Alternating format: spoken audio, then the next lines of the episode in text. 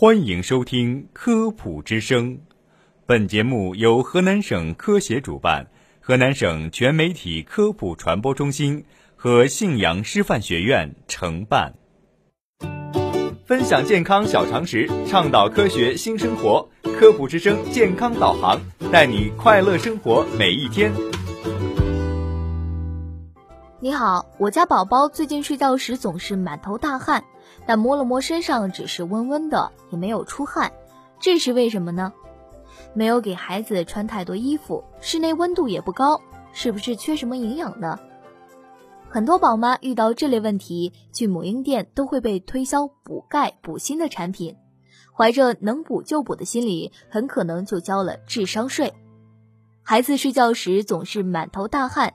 其实并不是什么大问题，出汗是人体排泄、调节体温的普通生理现象，与孩子缺什么营养没有直接联系，无需太过担心。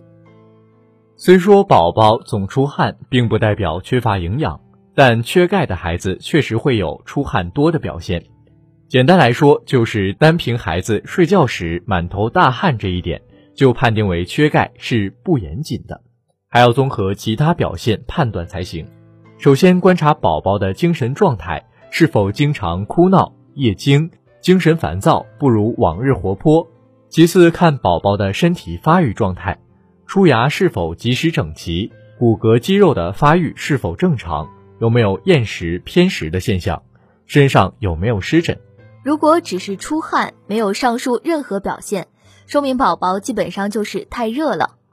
如果有以上的特征，就要去医院做检查，根据医生的判断选择是否服用补充剂。毕竟孩子还太小，有什么事最好都先问问医生，不要听导购员一说就买回家直接给孩子用，营养素过剩也是有危害的。孩子睡觉总是满头大汗，有几种原因：一是新陈代谢快，宝宝的皮肤表层毛细血管分布密度高于成人。含水量也很高，新陈代谢也更旺盛，频繁出汗其实也是件好事，能排出体内废弃的物质。睡熟后的宝宝新陈代谢也不会很快慢下来，热量仍然会随着汗液排出体外。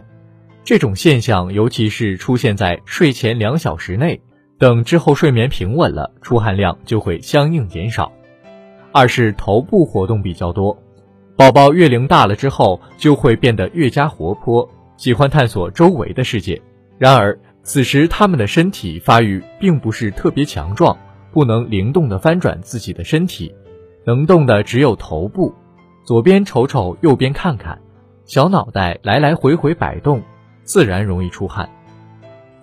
三是汗腺发育较早，相对来说，宝宝头部的汗腺发育时间比较早。因此，无论做点什么，只要费力气，头部就会出汗。很多妈妈会发现，宝宝吃奶常常一头汗，看上去累得不行。四是衣服太多，被子太厚。有的家长总担心孩子会不会冷到，但其实孩子更怕热。宝宝对热很敏感，衣服穿太多就需要出汗来调节体温，使其降下来一些。判断孩子是冷是热。最科学的办法是摸后脖颈，如果不出汗也不凉，而是温温热，就说明穿的正好，被子的厚度也正合适。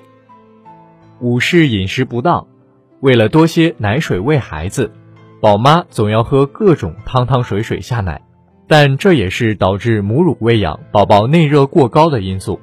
另外，奶粉的热量更高，也更易导致宝宝出汗。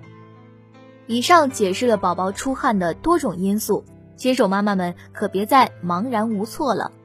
只要宝宝的精神头足，能吃能睡也能玩，体重增加在正常范畴内就没有问题。